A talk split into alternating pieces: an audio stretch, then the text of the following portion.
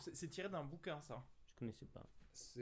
euh, ouais, Il y a les gros fanboys de Spielberg qui, euh, qui sont en train de se masturber dessus euh, partout Ouais. sur Twitter, en train de dire Oh là là, mais vous vous rendez compte euh, Il- est tombé bas ou... Non, non, en train de dire que c'est génial. Après, moi, je, enfin, je suis désolé sur ce trailer-là. Peut-être peut- que, bah, oui, t'as peut-être un peu envie de le voir, mais c'est pas non plus Bah, non. de, la, de la folie. mais bon. Ça me fait penser à Sucker Punch un peu.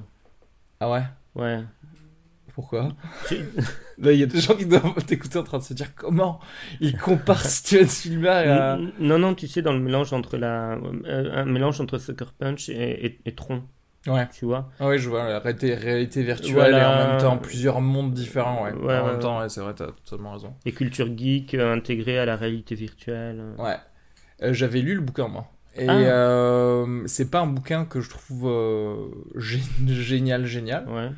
Je sais que ça, ça tournait beaucoup autour des années 80 dans le bouquin, parce qu'en gros, euh, C'est un le, vieux livre le- Alors là, vieux, non, je pense pas. D'accord. Parce que justement, ça.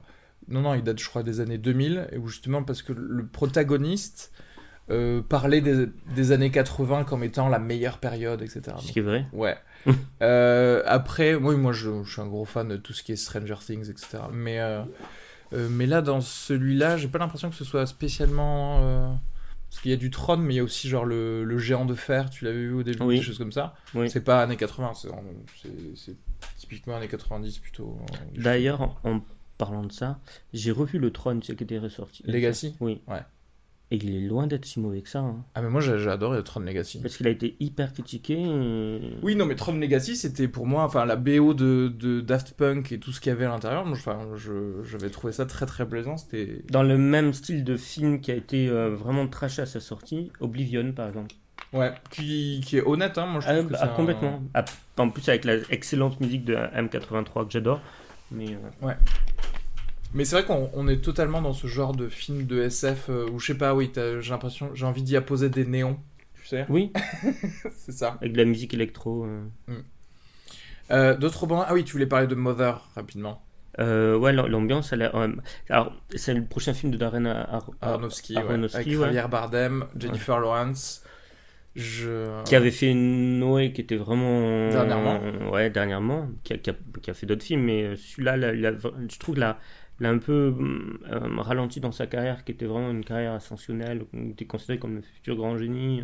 Aronofsky Ouais, Enfin, non, enfin, oui, entre Black Swan que- et euh, Requiem for a Dream. euh, Bien sûr. Enfin, je pense pas qu'il ait été si. Bah, été, Noé, euh, euh, Noé était vraiment mauvais, quoi. hein. Bah, en fait, je pense que Noé. Moi, j'ai pas trouvé mauvais Noé. Et je pense même qu'il risque de gagner un statut culte. Mais bon, Mother, c'est une autre histoire. Je sais pas trop quoi en penser. Euh, ça a l'air du Darren Aronofsky, euh, malsain, gênant, angoissant, euh, très anxiogène, avec la magnifique, la sublimissime Michelle Pfeiffer. J'adore cette actrice. C'est marrant parce que je, il avait pas trop le côté malsain dans, dans ses autres films, à part Black Swan en fait. Ça a commencé avec Black Swan, j'ai Ah, l'impression. Requiem for a Dream est bien malsain quand même. Non, mais tu vois cette espèce de, de côté malsain, mais intimiste, euh, familial, euh, quelque chose comme ça, tu vois. Ça ressemble un peu à, Gui- à du Guillermo del Toro Ouais. de- à Crimson Peak, là, la bande-annonce de, de, de Mother. D'ailleurs, je sais pas du tout de quoi ça parle en fait. Qu'on a l'impression qu'ils sont, ils viennent de déménager dans une maison en mode Et, et qu'ils accueillent les gens bizarres euh, sans problème. Je sais pas du Rosemary's Baby, un peu, tu vois. Ouais, des- le mari, elle a- il y a une histoire d'enfant. De toute façon, si ça s'appelle Mother, c'est qu'a priori, euh, Ouais. soit elle euh, a des Les spéculations, j'aime Ouais. bien. Personne n'a lu le synopsis, mais on, on fait, on rentre dans les spéculations. Puis l'excellente Jennifer Lawrence, quand même. J'adore cette actrice. Tout le monde est amoureux de, Bah oui. de Jennifer Lawrence. Bah. T'as hâte de voir quel film là qui va sortir? Alors, euh, l'adaptation du, du roman de Stephen King, euh, La Tour Sombre, non, je déconne. non, ça, j'ai- ça. Ah oui, une- ça, euh, de. Ouais.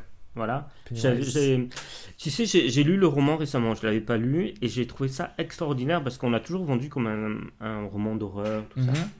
Alors que c'est pas du tout, du tout le cas. mhm. Quand tu lis le roman, tu t'aperçois que c'est fait sous forme de chapitres très courts, où effectivement on, on tourne toujours autour de l'apparition à la fin du chapitre euh, euh, d'un clown qui a fait que la situation dont il parlait est devenue euh, euh, Macabre, angoissante, ouais. macabre et terrible avec un mort à la fin.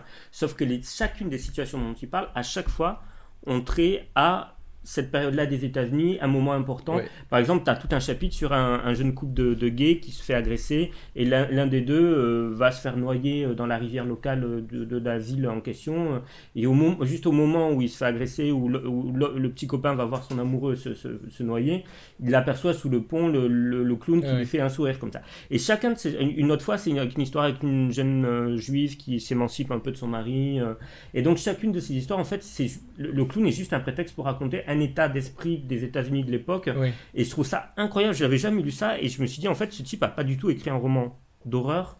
Il a écrit un, un, roman social, euh, je, vais un peu pousser, mais à, à, la Zola, tu vois, où il raconte comme ça une époque euh, euh, en prenant différents protagonistes et en leur racontant ce qu'ils ont à l'époque à affronter. Oui, le clown, c'est un peu la présence diabolique. Bon, après, tu, tu l'as fini là ou pas? Non. Oui, parce que tu. Bon, après, on recoupe quand même euh, toutes les, toutes les histoires des enfants, etc.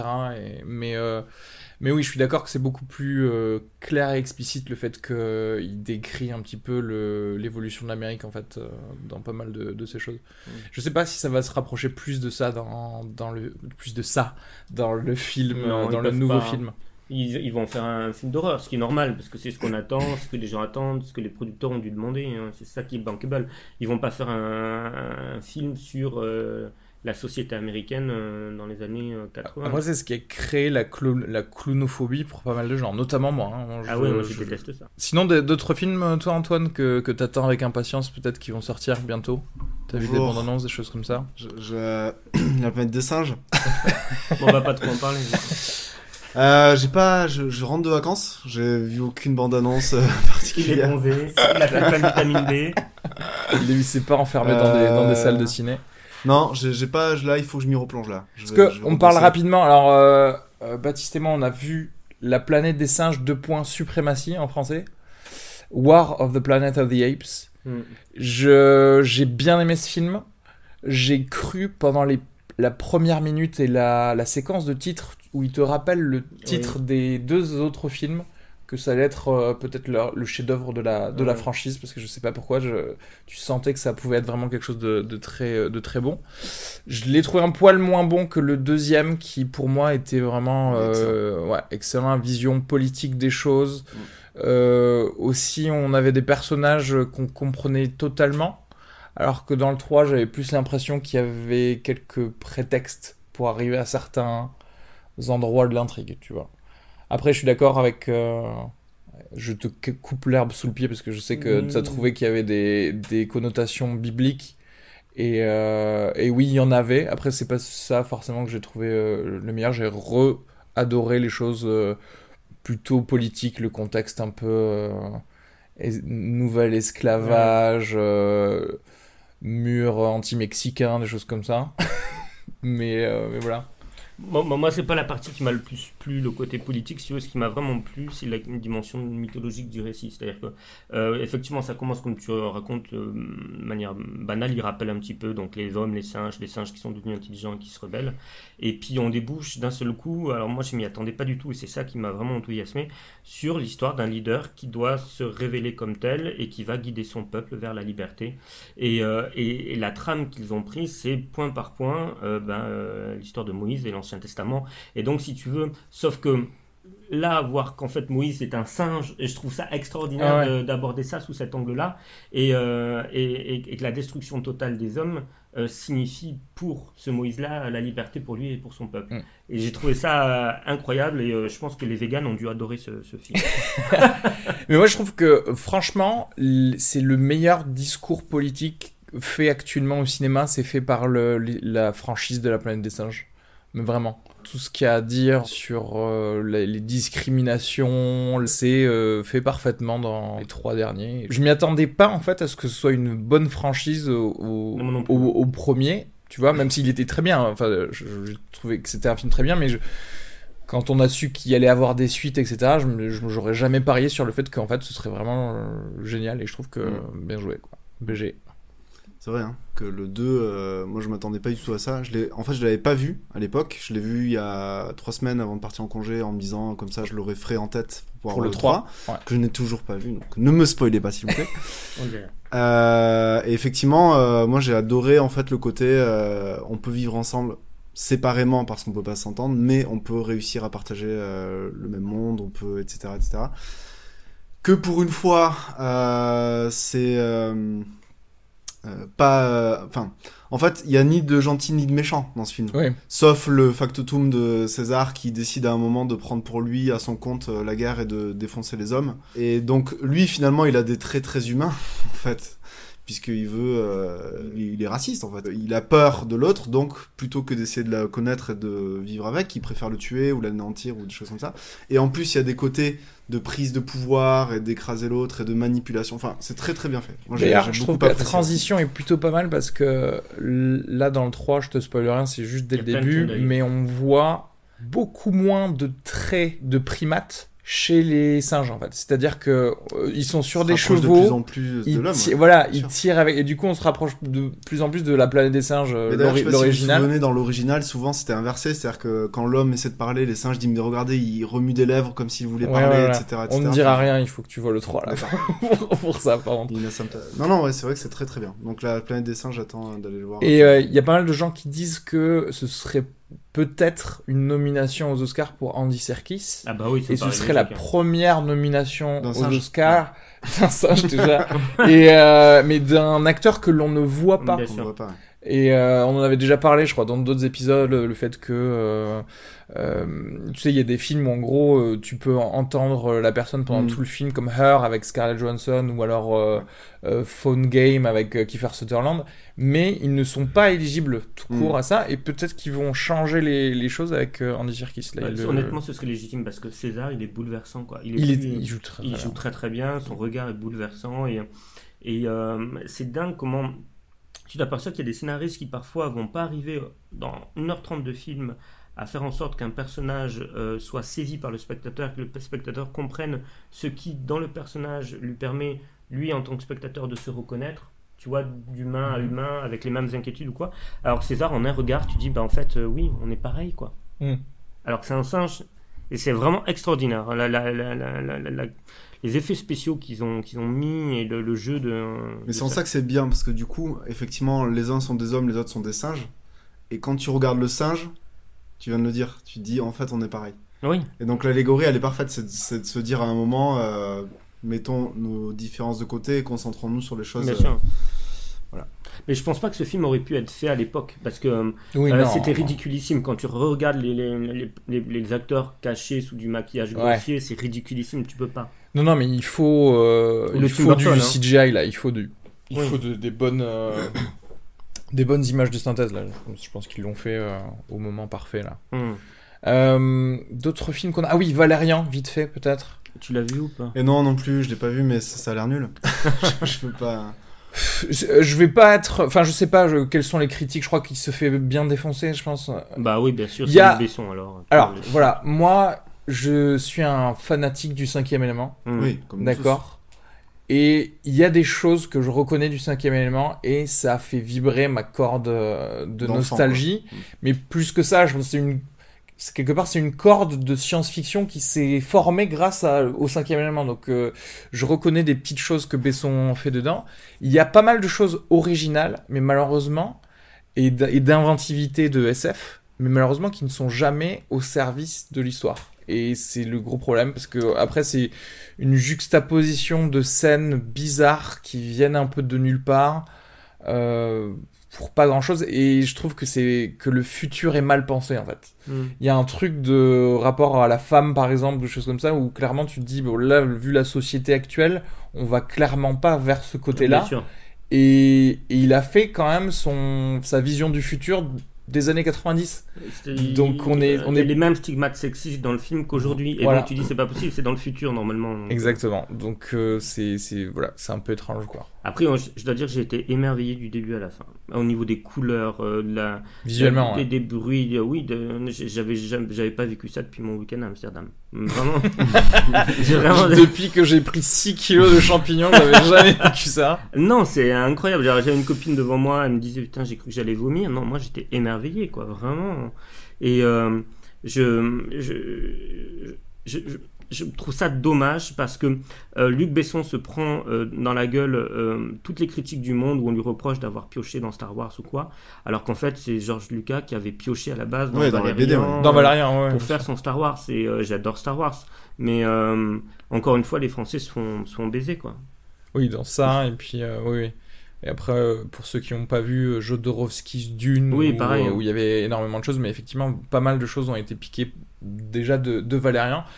Euh, après, euh, en fait, j'ai, moi, j'ai aimé dans ce film ce que je pensais détester, c'est-à-dire Clara euh, Delevingne, là, Elle est bien, qu'est-ce qu'elle est qui, belle. on a envie de je faire des bisous trouve, euh, qui joue plutôt bien et qui a un bon ressort Ouais. euh, semi-comique. Et Rihanna, la scène de Rihanna, j'ai, j'ai adoré aussi. Qui est mais touchante pour aussi. le coup, ça sort par contre de, de nulle part aussi. C'est-à-dire qu'en fait, quand tu analyses juste l'intrigue générale du film, il y a des choses, euh, je veux dire, c'est, enfin, c'est complètement. euh, Et le sous-texte est un peu malsain quand même pour Rihanna. Oui, non, mais enfin, le- l'entrée dans ce personnage et la sortie de ce personnage sont complètement. euh, c'est des cheveux, un cheveu sur la soupe. elle je- décide de les aider parce qu'elle elle veut être libre, mais bon, Et, bref, on ne va pas dire. Dan DeHaan, oh. un gars que j'aime bien, Mais je l'aime j'avais adoré dans Chronicle, Chronicle, euh, il est oui. super bien. et c'est il s'est fait de la merde. C'est vrai. C'est de la merde. Et donc, euh, Après, je sais pas euh, on en avait parlé déjà, mais en fait, un bon acteur, s'il a un mauvais euh, metteur en scène mais ou c'est directeur, ou... c'est l'écriture là. Et. Franchement, c'est- ils ont des choses à dire qui sont totalement bizarres. Ils commencent le film avec une espèce de relation euh, euh, amoureuse, mais en fait, au début, je, je sait me même pas dis s'ils oui. sont ensemble au début, j'ai pas com- compris. Je sais pas si c'est censé être une blague, si c'est, il, il est censé être un séducteur, mais on ne le montre jamais en fait. Il est jamais séducteur dans. Quand on nous montre qu'il est torse nu et il ferait pas euh, bander un. Ouais, il y a un gros problème de Voilà. casting par contre. Il y a un gros problème de casting parce que on est censé euh, croire que c'est un super spy badass qui, qui tatane les gens. Et Ouais. même quand tu le vois tataner des gens, Tu crois pas crois pas. Ouais. Ou alors la scène d'après, tu te dis Ah, mais non, il y arrivera jamais. alors que tu viens de le voir tataner. Et voilà, il fallait prendre quelqu'un qui, qui, Mm. qui suintait le. Un morceau de bois mort a plus d'expression. Il fallait prendre Jason Statham. Oui, Ou ou. The Rock. Valérian. Mais euh, n'empêche, dans la, dans la BD. BD, c'était plus ou moins un quarantenaire, enfin un Hmm. trentenaire, quarantenaire. Donc, pas, euh, faut que j'aille le voir euh, pour me faire ma propre opinion, mais après, euh, je sais pas. Après, je, si le box-office euh, est moisi, euh, est-ce qu'ils vont faire une suite? Parce que peut-être qu'il y, a- il y a moyen de redresser la barre. Euh, il y a quand même euh, combien? Euh, 5 millions d'entrées, je crois, la première semaine. En France? Non, Oui. ils, ils, ils veulent, ils veulent égaler 5 millions d'entrées, En genre ils en sont euh, pas loin. quoi. il a fait un bon démarrage. Ouais, Ouais. ça fait apparemment c'est pas trop mauvais quand même. Bon, bah, Contrairement aux États-Unis. Puis il y a le marché mieux. chinois où ça va peut-être marcher, tu vois. Ah oui, ça c'est pas faux. Ah, ça c'est pas faux parce que. J'ai entendu dire qu'il était déjà co- rentabilisé. coproduit par, euh, par la Chine. Et d'ailleurs, euh, Mm. c'est vrai qu'on voit pas mal de, de Chinois aussi dans. dans- Il y a des films qui sont plus ou moins des échecs, mais qui sont sauvés par le marché asiatique. Par les Chinois, Rogue One. Ouais, euh, non, on trouve pas, il a très très bien marché. Non, mais ce- Warcraft, dedans, Warcraft notamment, Oui, Warcraft. des choses comme ça. Et d'ailleurs, ils vont faire une, une suite grâce à, grâce à la Chine. Je sais pas, je sais pas quoi dire vraiment euh, d'autre que. Il est pas activement mauvais, tu vois, c'est pas vrai, c'est pas ultra de la merde, Mm. contrairement à. La Tour Sombre. Ah, la tour sombre. Sortez l'artillerie. Alors, Il me reste rien de ce film. On vient de le voir et j'ai l'impression qu'il n'y a plus rien. C'était régalade. T'as vu la transition de fou? Alors, par contre, Bravo, bravo, je suis ultra mal préparé parce que je n'ai pas pris la fiche de la Tour Sombre. J'étais encore, Même Google l'a j'étais encore sur euh, sur mon téléphone que je ne reçois pas sur le colis euh, colissimo.com. Bon là, ok. La Tour Sombre, donc The Dark Tower, est un western de fantasy euh, science-fiction américain réalisé par Nikolai Arcel, donc qui est sorti le euh, 9 août 2017, avec euh, entre autres Idris Elba, Matthew McConaughey. Un petit clip.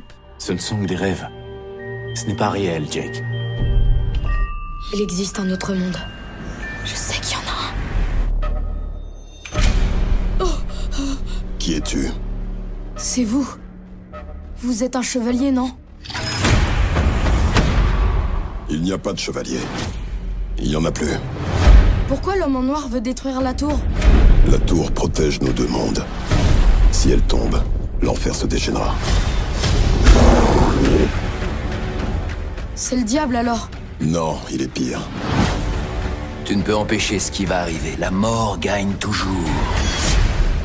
Votre monde est peut-être fini, mais pas le mien. Et du coup, vous allez me dire qu'est-ce que vous avez pensé de ce film? Là, je regarde, j'en profite pour regarder rapidement euh, le, les travaux de ce réalisateur. Ah oui, il avait fait La Royale Affaire, qui était le peut-être oui, qui était un, un plutôt bon film euh, avec euh, Mads Mikkelsen, mais qui n'avait absolument aucun rapport avec euh, avec ces choses. Est-ce que vous déjà vous connaissiez la franchise euh, Jamais entendu parler. donc c'est tiré d'un bouquin de Stephen King qui a été ensuite mis en comics. J'ai moi la première fois que j'ai- vu Dark Tower, c'était en, c'était en comics parce que le comics a eu un essor incroyable en fait. Mhm. Et, euh, et je pense que si on parle de Dark Tower aux, gens en général, ils te parlent du comics avant, avant même de, de parler de- du film.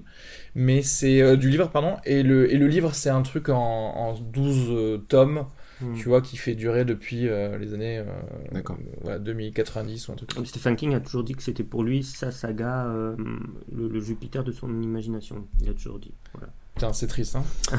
Bah, ça, après, je ça sais a pas, été les- très mal servi, quoi. les surtout. livres sont Après, je sais bien, pas, hein. effectivement. Non, non, oui, sûrement que les, les, les bouquins sont bien. Tu vois clairement euh, qu'il y a un univers a de la derrière, de la science-fiction transdimensionnelle, euh, et puis ce qu'on retrouve beaucoup dans les Stephen King, avoir euh, tu sais, une espèce de, de mal qui est incarné par une seule livres, personne. ouais. je pense beaucoup au fléau en fait quand tu quand tu regardes ça. Dans Cell aussi, je sais pas si tu l'as vu. Oui, tout à fait. Ou-. Mais moi, je veux, enfin, je veux pas vous cacher que là, j'ai fait du développé couché avec mes paupières pendant tout le film, Ah. quoi, parce que c'était- ultra difficile de rester éveillé. J'ai dormi que 3 heures la nuit dernière. J'ai fait. Parce que j'ai j'écoutais des comédies musicales sur YouTube. Mais qu'est-ce qui t'arrive? Des misérables. Mais qu'est-ce qui t'arrive? mais du coup, maintenant, je sais que si j'ai du mal à dormir, je, vais, je me mettrai ce film en fait. Parce que C'est soporifique. C'est euh, c'est odieux. c'est odieux. Euh, en fait, moi, pendant le film, je me suis concentré à réfléchir à ce que j'allais pouvoir vous dire maintenant, en fait. Euh, et en fait, j'ai vu un espèce de mélange de tous les films d'enfants que j'ai pu voir dans ma vie, tu vois. Ouais. Euh, de l'histoire sans fin à Narnia, euh, par, en passant par euh, des trucs moisis, en fait. L'enfance d'Antoine, dont c'est quand il avait dont 23 on a ans. pu nous gaver, tu vois. Enfin, vraiment, euh, voilà. Et euh, je sais pas, il y a rien, on s'ennuie. euh, rien n'est exploité, rien n'est expliqué. On te survole tout. Ouais. Euh, Il y a un rythme très bizarre. On passe très rapidement. Il n'y a aucune personnalité euh, euh, à l'enfant, par exemple. Ouais. Il n'est ni drôle, ni vraiment dans du désespoir complet comme on veut essayer de te le vendre. En fait. Oui. Donc si tu veux, si tu as un personnage qui n'est pas drôle, donc euh, enfin tu vois, ou, ou qui n'a même pas une vie en fait réelle, parce qu'on le voit jamais faire quelque chose dans sa vie normale, euh, si ce n'est juste dessiner euh, ce, ce- Mm. ce dont il rêve, euh, c'est pas euh, c'est pas du tout intéressant. On n'y croit pas en fait à sa vie. Non, parce que soi-disant au départ, tu, tu veux, on voudrait te faire entrer dans un, un univers un peu à la sixième sens, tu vois, genre le gamin qui perçoit des choses que Mm. personne ne comprend, qu'il est seul à. Qui n'est pas cru par sa Exactement, il est tout- on le prend pour un fou et tout ce que tu veux. Puis en vrai, ça, ça retombe comme un soufflé. Enfin, en fait, c'est pas exploité du tout. Euh, ce qu'il voit se matérialise et on comprend qu'effectivement il est pas fou, même si on le sait dès le départ. Mais Ouais. après, c'est plat. Enfin, il y a, a rien de- d'intéressant. C'est de que des grosses ficelles, quoi. Ouais. Le coup de l'orphelin qui va trouver au cours de sa quête un père de substitution qui va l'aider à s'accomplir en tant que jeune adulte. vu. Putain, mais on l'a vu un milliard de fois. En quoi. fait, je pense que c'est le gros truc de ce film, c'est-à-dire que tout est vu et revu. C'est-à-dire non seulement l'intrigue, mais aussi dans la forme. Euh, Il y a des scènes d'action qui, qui auraient été originales si elles étaient sorties en 99. C'est-à-dire que euh, le- il y a le personnage d'Idris Elba qui est le gunslinger, le pistolero Mm. qu'on est censé voir euh, tirer sur des gars. Mm. Tu ne peux pas faire ce genre de film en, dans un monde post-John Wick. C'est-à-dire que dans un monde post-John Wick, si tes chorégraphies de gun sont chiantes, chiantes comme ça, tu vois, c'est même, c'est moins Il bien aurait dû regarder Equilibrium, tu vois. Oui, c'est vrai. Tu vois, si c'est moins bien qu'un truc qui est sorti il y a 18 ans, c'est que tu t'es chié quelque part, Ouais, quoi. ouais, ouais. Non, mais en fait, le mec, t'as l'impression qu'il veut te faire, tu sais, une sorte de remix de Equilibrium et euh, tout un tas de trucs où, genre, il- soi-disant, il tire dans tous les sens, mais en vrai, le mec, il- je pense que s'il accélère, il fait tomber un pistolet par terre, tu vois, tellement il est mauvais. Mais c'est un truc de fou. Ouais, mais c'est pas, c'est, c'est, c'est assez mal filmé, Ah c'est ouais. très très mal monté, je trouve. C'est très très bizarre. Il y a des plans, il y a des scènes Il y a qui. des ellipses comme ça, tu sais pas pourquoi ils sont à cet endroit-là, à ce moment-là. Tu as des personnages qui débarquent, on connaît rien de la mythologie de ce monde. On sait pas qui sont tous ces méchants qui changent de peau, pourquoi, pourquoi ce type a pris le pouvoir sur ce monde-là qui a l'air post-apocalyptique. Pourquoi il est post-apocalyptique? Qu'est-ce qui s'est passé? Qu'est-ce qui a provoqué que les gens sont obligés de vivre sous des tentes, Ouais, euh, voilà. Euh, en C'est même quoi temps, ce tour, tu vois oui, oui, on a envie de savoir aussi ça. Mais même si tu voulais garder ça dans le mystère, Oui, à ce moment-là, tu- tu développes autre chose. Et tu développes le exactement. petit personnage. Au lieu de nous montrer juste une photo de son père qu'il a, qu'il a perdu, je sais pas, fais-nous une scène avec son père euh, à l'époque. Enfin, là, je ne ressens puis, euh, absolument rien pour lui. Quel est l'intérêt des multiverses? Enfin, il y, a- y y plusieurs dimensions, clairement. Ils vont Euh, que dans une. des- Et ils, vont, ils se baladent de l'une à l'autre. Quel est leur intérêt? T'aurais fait ça dans un seul monde, on n'en parlait plus, tu vois. Ouais. Et moi, je pensais que ce- aussi ce film, il allait être sauvé par Matthew McConaughey en mode méchant, euh, Mm. et pas du tout. Et là, vraiment, tous les acteurs sont mauvais. Alors, veux Oui, c'est ils- de bons acteurs, Ce sont de bons acteurs. Bon, la maman, elle est bonne, hein. Et la, et la mère, par contre, il y a un gros. C'est celle qui joue euh, la femme de Ragnar Lothbrok dans Viking. Elle est, elle est, en fait, elle était beaucoup trop euh, sexy pour que, je puisse me, pour que je puisse me concentrer dans, dans les dix premières minutes du film. Je pensais qu'elle draguait son fils, franchement. Je pensais qu'il y avait un truc Ah, incestueux. mais elle a l'air fatiguée quand même, elle a des cernes un peu. Mais attends, euh, ton fils fait des dessins comme ça, tu l'envoies, tu, Tu tu aux Beaux-Arts. Oui, Mais bien exact, sûr, tu- l'envoies aux Beaux-Arts, mais direct. Tu dis, tu fermes ta gueule, tu veux nous rapporter des millions. Attends, à 14 ans, il dessine comme ça, le gars, mais c'est, on, On fait un petit résumé peut-être du film, parce que là, genre, les gens ils vont rien comprendre, on est en train de le déboîter, et euh, En, en gros, on suit Jake Chambers, qui est un, un gosse qui a perdu. Qui veut dire Jacques Chambre. Jacques Chambre. Ja- Jacques Chambre euh, commence à avoir des rêves euh, bizarres, des cauchemars plutôt euh, depuis un an, je crois, et il en fait des plus ou dessins. moins depuis la mort de son père, Exactement. mais ça on nous le dit pas. Donc, ce qui est considéré comme euh, Un- un, stress trauma post-traumatique post- pour, euh, pour tout son entourage. Et... Mais encore à la fin, en décrivant comme ça l'histoire, on a l'impression que c'est expliqué comme ça. Mais non, en fait, c'est. C'est nous qui l'avons saisi, C'est-à-dire que, on en a déduit ça. en fait, je, je, je smooth un peu le- l'intrigue qui est très mal présentée dans le, dans, dans le film. D'ailleurs, le réalisateur est en train de t'écouter, il dit Il se dit, Putain, mais c'est ça. que j'aurais dû dire. Mais euh, et en gros, euh, dans ses rêves, il existe un monde euh, parallèle qui est donc dominé par euh, un, un méchant, un, un espèce d'un sorcier qui utilise l'esprit de jeunes enfants pour détruire une tour, une tour qui est à l'origine de la protection du monde que le, tel qu'on le connaît de euh, démons qui viendraient sinon euh, tout mettre à feu et à sang. Ce qui est très Lovecraftien. euh, Comme, Ouais, enfin. C'est le seul truc qui m'a plu, c'est la, la référence aux grands anciens de, de Lovecraft. Mais Stephen King a toujours été inspiré par, par Lovecraft. Ouais, mais là encore, enfin le c'est mal fait, quoi. Ouais, enfin, c'est Qu'on retrouve aussi, tu si on avait du lore, un peu de lore de, de la, de la tour sombre, ce- on serait impliqué un peu dans, dans ça. Mais euh, ouais, je sais pas trop. Ça, mais ça veut dire que, genre, je sais pas, il fait ça depuis des dizaines d'années, euh, je comprends pas, ou il a commencé il y a que un an? À Mais- utiliser des gosses pour faire Et ça. sur- surtout, ce qui est ridicule, c'est que Et ce- pourquoi il a pas ce fait sorcier-là, alors, je si tu veux, euh, pourquoi il fait ça pour, pour dominer le monde? Mais il le dominera pas. Vu, vu la quantité de monstres qu'il y a à l'extérieur, il va faire quoi? Avec ses pouvoirs, il peut rien faire, lui. Vu que de toute façon, il est euh, Bon, faillible. Terminons, Attends, non, terminons le résumé, Ah non, parce que là, les gens, ils Pardon. vont rien comprendre. Je suis Désolé, je suis obligé de recentrer le podcast, C'est le là. papa du groupe, il a Non, non, mais vraiment. Non, mais parce Alors. que je suis en train de me dire, là, euh, clairement, soit vous avez déjà vu le film, soit vous en foutez complètement. Mais Bon, grosso Et modo, il, voilà. Il rêve aussi donc d'un d'un héros qui qui qui qui, qui l'appelle le, le pistolero, Pistolero. qui est donc euh, une sorte de Jedi euh, avec un gun qui est censé donc tuer le ce sorcier là en fait tout simplement ou en tout cas protéger la Protéger la tour, parce qu'en Protéger la fait, on tour, sait voilà. pas euh, si le sorcier en question peut mourir. Enfin, Et de là, pas, hein. enfin de rêve en rêve, il va se, il va avoir un indice pour euh, puisqu'il il a vu dans son rêve une maison qui existe à, à New York, qui en fait euh, contient un portail vers le ce fameux autre monde où il va retrouver Idris Elba, qui est donc le pistolero. Et à partir de là, va se créer une connexion entre les deux. Voilà, une quête pour euh, pour le pistolero, juste se venger de l'homme en noir parce Ouais. qu'il a tué son père. Et pour euh, Jake, euh, s'échapper parce qu'en théorie, il est censé pas. être capturé également par euh, les Ouais. hommes sans peau là pour lui aussi être utilisé pour tuer la tour. Et ce que l'on comprend, c'est que grosso modo, le mec, alors en plus, il a le Shining. Le Shining. et Après, ça, c'est un euh, problème de, de soit- traduction parce que ça s'appelle le Shine en, Ouais. en, En anglais. anglais, pardon. Et j'avoue que le fait d'appeler ça en français le Shining, alors que Stephen King a écrit Shining, Hmm. Oui. c'est vraiment de la branlette de traducteur. Sûr, quoi. Euh, genre, oh, regardez, je vais l'appeler ça un Shining, ça fera un clin d'œil, mais ferme ta gueule, quoi. J'ai envie de gifler le traducteur. Dire le brillant, c'était très joli. Mais le, la lumière, un truc comme ça. Et alors, en le théorie, brillant. il est, c'est une sorte de très, euh, d'élu. C'est une sorte de chosen one, le mec qui a le plus gros shining, euh, enfin shine des enfants. Et le grâce à lui, Concours Il de a un shining de le 25 gars, il a un shine de malade. Et grâce à son shine, on peut exploser la tour, quoi. Et donc euh, là, ah, d'ailleurs, on a oublié de dire que le, donc ce pouvoir, son, ces, ces midi-chloriens là, font qu'il est, de- il est médium. Et donc c'est pour Voilà. ça aussi qu'il a ce genre de rêve, etc. etc.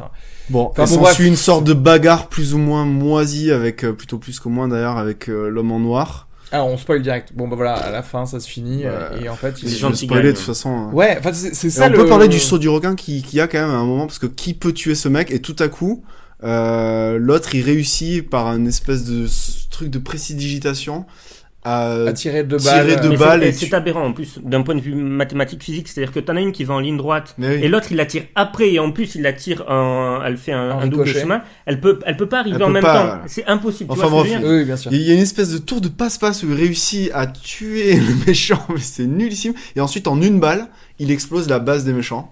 Et c'est bon, euh, ça y est, c'est réglé quoi. Mais en fait, c'est ça qui est un, un- très bizarre, c'est que C'est nul. voilà, il y a un méchant qui veut utiliser Jake. En fait, si tu peux le résumer, euh, en fait, on vous l'a résumé en mille ans, mais on peut le résumer en une phrase. C'est un méchant veut utiliser le héros pour pour détruire le monde, et et les héros tuent le méchant. Et il ne se passe que ça, Hmm. en fait, vraiment. Oui, c'est vrai. C'est pas comme s'il y, allait- il y avait, il y avait vraiment des quêtes secondaires, des choses comme ça. Pas, pas vraiment, en fait. Non, pas du tout. euh, J'ai cru qu'à un moment, il y a un truc. euh, il pouvait avoir quelque chose d'un peu drôle avec le, le fish euh, out of the water, avec Idris Elba qui arrive dans le monde euh, normal, dans le New Ouais. York qu'on connaît.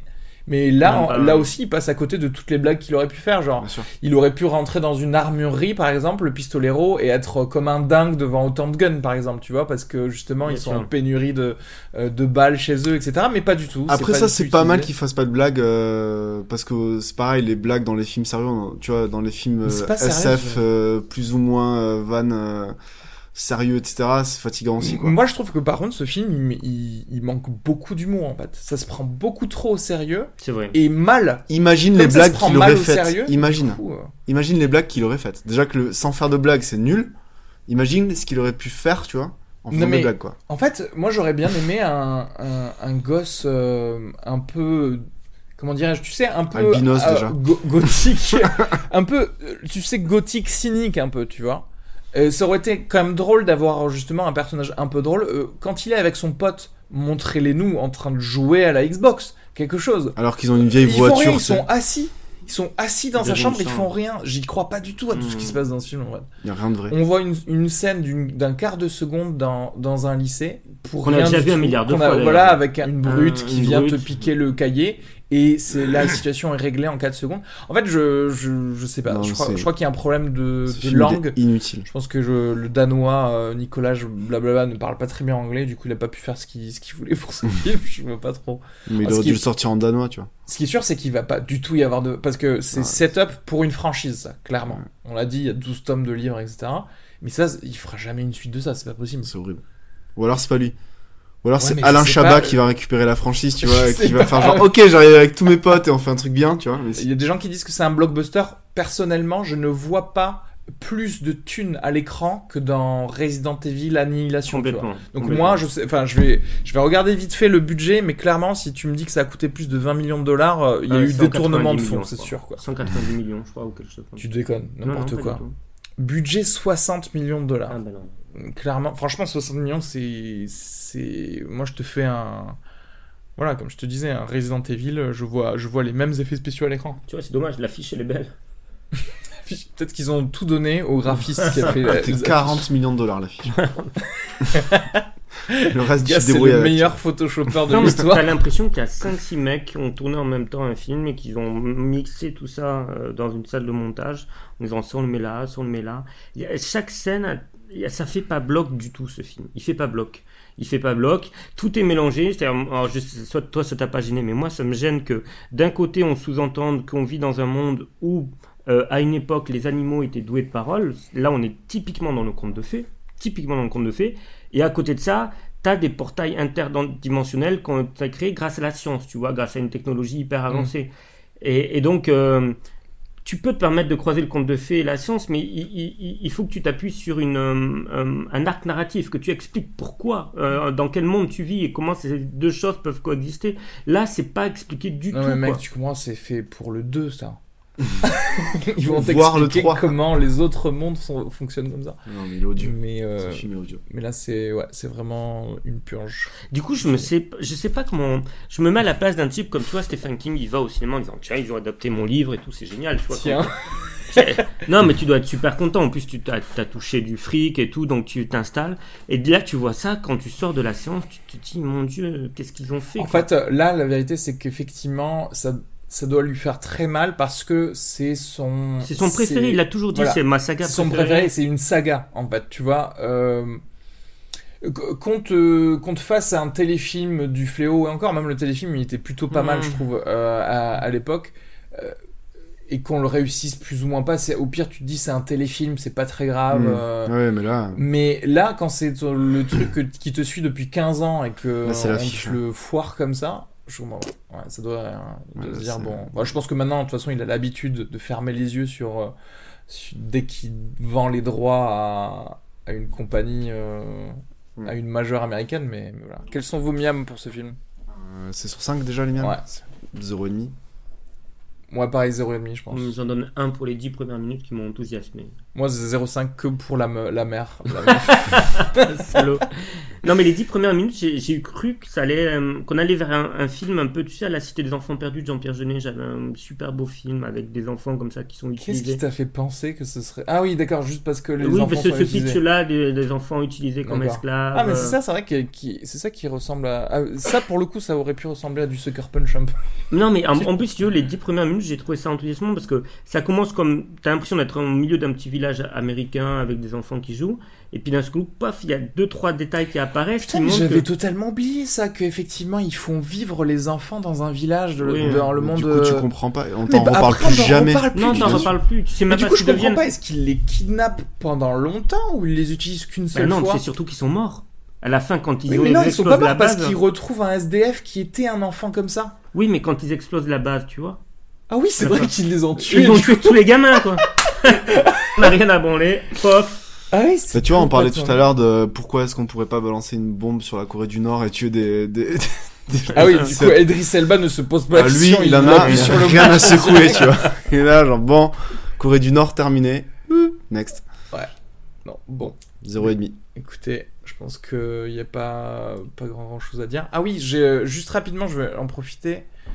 Euh, Non, en fait, je vais en profiter de rien du tout. Je vais couper ce que je viens de dire parce que j'ai les mails de, de quelqu'un, mais je les lirai pour une- un prochain épisode. Non, mais rien.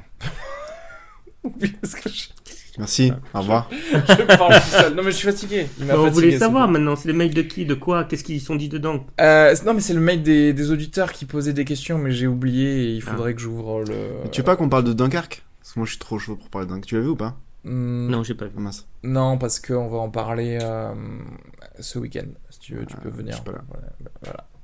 Dommage pour toi. Mm. Euh, rapidement, euh, j'avais oublié de te demander tes miams pour Valérian et, euh, et quoi Déjà? On avait parlé d'un autre film On a- La la, planète La des planète singes. des singes, ouais. La planète des singes, je lui mets euh, 4. Ouais. Ah ouais, 4. Et euh, Valérian, je lui mets euh, 3,5. Moi, j'ai aimé Valérian. Ah oui, ok. Moi, je mets 3,5 pour euh, La planète des singes et 2.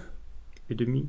Non, 2 pour Valérian Moi, pour, pour la planète des singes, pour la, la bande-annonce, je mets, je mets 4 sur 5. Parce qu'elle a l'air bien Alors, calme. c'est intéressant parce que euh, moi, par exemple, dans La planète des singes, j'ai cru que Woody Harrelson allait vraiment être beaucoup plus charismatique que ce qu'il a fini par être dans le film, en fait.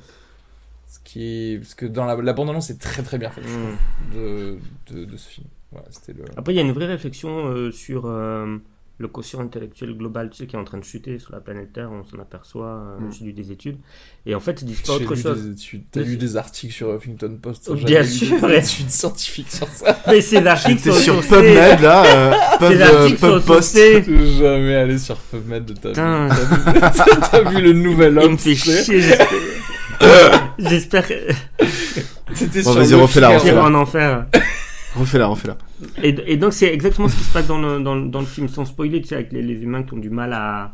euh, À formuler Ouais, non, mais je je Ouais, ouais, ouais. Voilà. Bah, 4, j'ai dit 4. T'es en train de dire qu'on devient con comme les. Oui, voilà. Comme des primates. Et sans le virus, tu vois. Enfin, le virus s'appelle Cyril Enfin, sans le mais- virus, je sais pas. Hein? Est-ce que tout ce qu'ils nous mettent dans nos vaccins, est-ce que c'est pas ça qui nous Espèce rend de d'enfant. Hein? Les excipients de singes. Ah voilà, avec votre aluminium là et tout ça, bravo Bravo. Allez, rejoignez-nous tous euh, sur euh, terreplate.com. et euh, bon, n'oubliez pas d'ailleurs d'envoyer des, vos mails avec vos questions sur euh, fin de séance à gmail.com. On les lira promis la prochaine fois. en attendant, euh, bah, merci à vous deux du coup. Avec plaisir. Et je vous dis à, à bientôt pour un autre épisode avec un, un meilleur film, j'espère. J'espère, ouais. Un peu la tristesse de, de Ouais. Blockbuster ce- Ouais. cet été. Hein, pas. Au revoir. Au revoir. Au revoir. On va avoir JLA va.